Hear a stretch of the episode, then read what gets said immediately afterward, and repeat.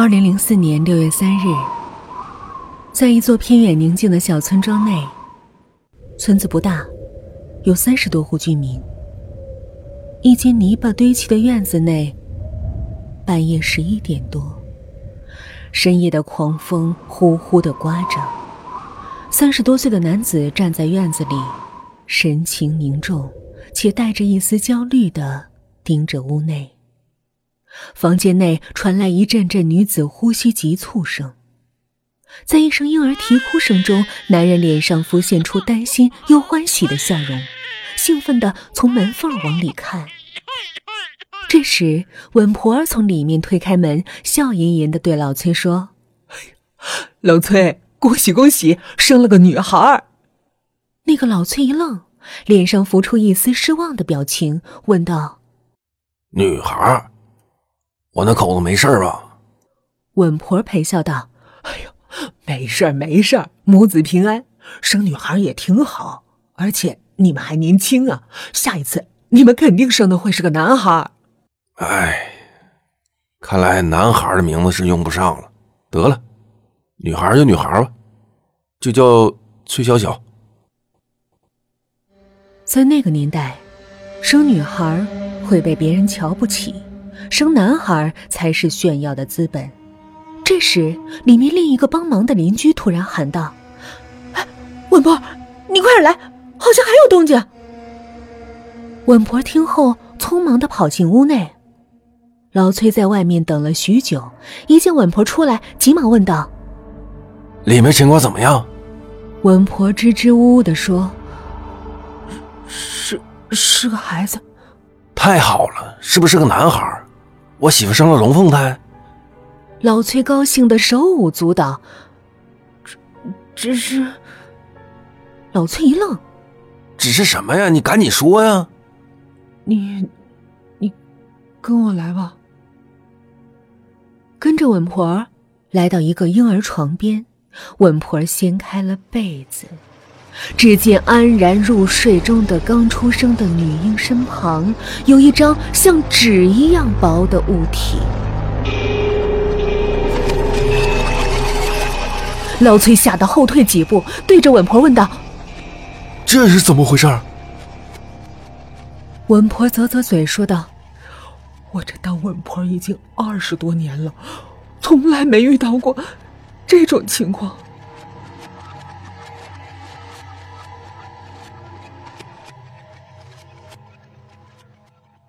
待众人走后，老崔一个人呆呆的发愣很久，一夜无眠。第二天大清早就来到村长家。村长是一个知识分子，上过学，懂得也多，也许知道这是怎么一些情况。老崔来到村长家，敲了敲门，门内应声开门。老崔进来，笑着递过去一篮子水果和鸡蛋，对村长说。村长，昨天夜里我家那口子生了。村长一听，连说恭喜恭喜。老崔叹了口气说：“有一个怪事儿，村长你见多识广，也许你能知道。”把事情原委又重复叙说了一遍。村长叹了口气，没有说话。老崔问：“是不是我们家有什么不干净的东西？”村长摆摆手说。我们要相信科学，不要迷信。这个东西叫止婴，因为一些意外导致胎儿死亡，这时就会被另一名胎儿当做营养吸收了。老崔尴尬的挠挠头，也没有太明白这是怎么回事儿。在客套几句话之后，老崔就离开了。老崔回到家后，和自己的媳妇儿说明了事情原委。虽然村长说了不要迷信。但他还是找了一个路过村子的算命先生来问问。算命先生告诉他，把孩子烧掉之后，用器皿把灰烬装起来，每天早中晚三炷香。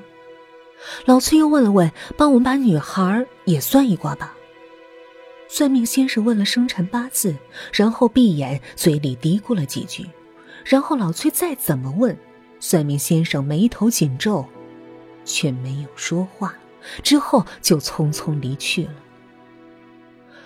老崔是觉得很怪异，但是算命先生走了，自己也没有什么办法，只能按着算命先生之前说的方式去祭拜夭折的孩子。这时，村子里的谣言就开始传开了。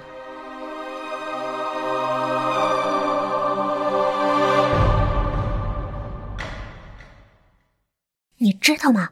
崔家人生了个妖怪，在他妈肚子里面就把另外一个孩子给吃了。真的假的？我怎么听说他媳妇儿招惹不干净的东西，所以生了个鬼胎？你看前几天还请了个道士去呢，然后道士匆匆就跑出来了，好像降不了妖，都吓跑了。一时间谣言四起，崔家人到处去解释，可无可奈何，人多嘴杂的情况。在那个重男轻女的时代，他父亲想把他送人，再重新生个男孩，他母亲怎么也不同意送人，怎么说也是自己的孩子，实在舍不得。之后因为计划生育抓得严，他们也没有再多生。时间一点一滴的过去，崔小小一天天的长大，没有任何朋友的他，孤独的在门前玩耍。一个四十来岁的穿着粗衣大褂的人走到他的面前，打量了许久。崔小小从来没有见到陌生人，害怕的跑回了家，后者也跟着走进了院子。他的父亲见到外人进来，匆忙迎上去：“你来我家有啥事情？”来人笑了笑，没有说话，却盯着崔小小。后者紧紧的抓住父亲的衣角，躲在身后：“是不是我家丫头有什么做错的地方？”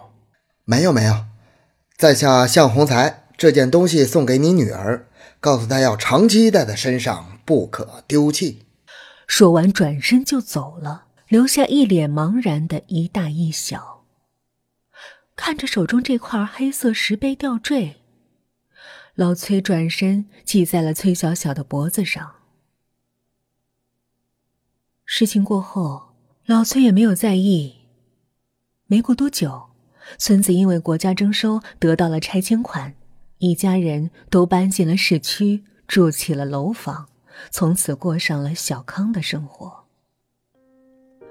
来到市区的崔小小生活还算可以，拥有自己独立的小房间，一张单人床，一张桌子，一把椅子，桌子上方一个壁橱，放着学习资料和心爱的玩具熊。随着年龄的增长。崔小小的身体，却发生了一些变化。这里说的不是女大十八变的那种，而是她的眼睛。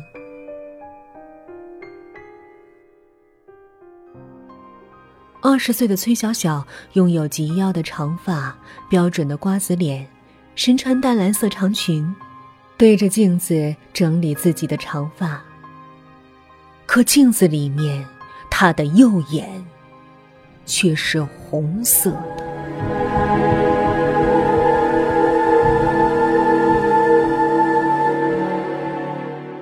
他慌忙用刘海遮住红色的眼睛，拿起放在床上的双肩包，出门了。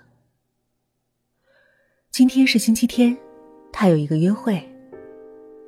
李宇泽，二十二岁，阳光帅气。比较温柔，对自己的一切提出的问题，他都会去解决。这也是崔小小非常喜欢他的原因之一。他又来早了，店里的客人很多，每个人都是很开心的吃着笑着，他的心里也是异常的开心，马上就可以见到他了。因为每次见面，李宇泽都会给他一些意外的惊喜，让他特别的期待。突然，整个店里变得诡异起来，因为他看见整家店所有餐桌根本没有食物，都是只有几个空的盘子。一个妇女从空盘子里面，像是用勺子舀起来看似食物的东西，去喂旁边的四五岁的小孩子。小孩子正要用嘴去接。整个店内所有桌子上都是空的，而他们却吃的异常的开心。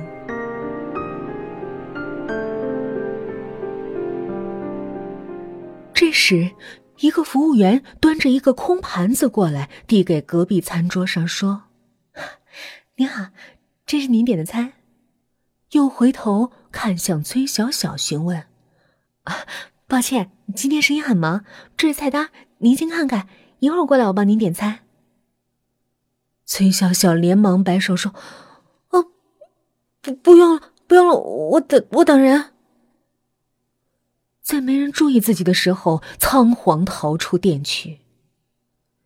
一个人漫无目的的走在大街上，我这到底是怎么了？正想着心事，突然一只手拍在崔小小的肩头，她吓了一哆嗦，包也掉在了地上。她弯腰捡起来，对身后的来人说：“那么吓人家干嘛？”林雨泽担心的问：“你刚才怎么了？”一个人低着头。刚才，崔小小真的想把餐厅里遇到的事情告诉他，只是他始终开不了口，因为也不知道怎么去解释这件事儿。他不想被人当神经病一样的对待，也不知道为什么自从有了变化之后，总有一些灵异事件。会不会，其他人也和自己遭遇一样，只是他们不说出来罢了？刚才怎么了？嗯，没事了，我们去别的地方走走吧。今天天气非常的好，微风轻轻的划过崔小小的肩头，秀美的长发随风飘荡，阳光柔和的照射在身上。两人牵着手，悠闲来到一个公园门前。崔小小突然有一种不安的感觉涌上心头，一阵头晕目眩，差点摔倒。林雨则急忙拉住他，抱着来到附近的长椅躺下。你现在体质怎么那么差？面对李宇泽的疑问，崔小小眼睛空洞无神似的看着天空，没有说话。李宇泽没办法，只能背着他去了医院。再简单看了一下，医生说：“哦，没什么事儿，只是有点贫血，多吃点补血的食物，多休养几天就好了。”两个人又离开医院，李宇泽送他回了家。崔小小的父母出去旅游，说是现在条件好了，也要过一段两人的幸福生活，就这样把她一个人留在家里，这样也留给了他们两个人生活的空间。扶着崔小小躺在床上，林雨泽关心的问道：“是不是最近那个来了，所以贫血？”“不可能，我那个还没来呢。”崔小小涨红了脸，娇羞的吼道。随后脸色变得阴沉起来。但是有一件事很奇怪，我们靠近那个公园，我就头晕，感觉越来越强烈。我觉得你是不是最近精神压力大，出现一些幻觉啊？你要多休息，睡会儿吧。在李雨泽的安抚下，他渐渐的睡着了。看着安静熟睡中的崔小小，看了一会儿。然后他转身，轻轻关上门，出去了。在李雨泽走后，崔小小猛地坐起身来，机械似的扭动脖子，像是被附身一样，用空洞的眼神看着关闭的门，右眼散发出鲜艳妖娆的红光。随后又倒下，沉睡了。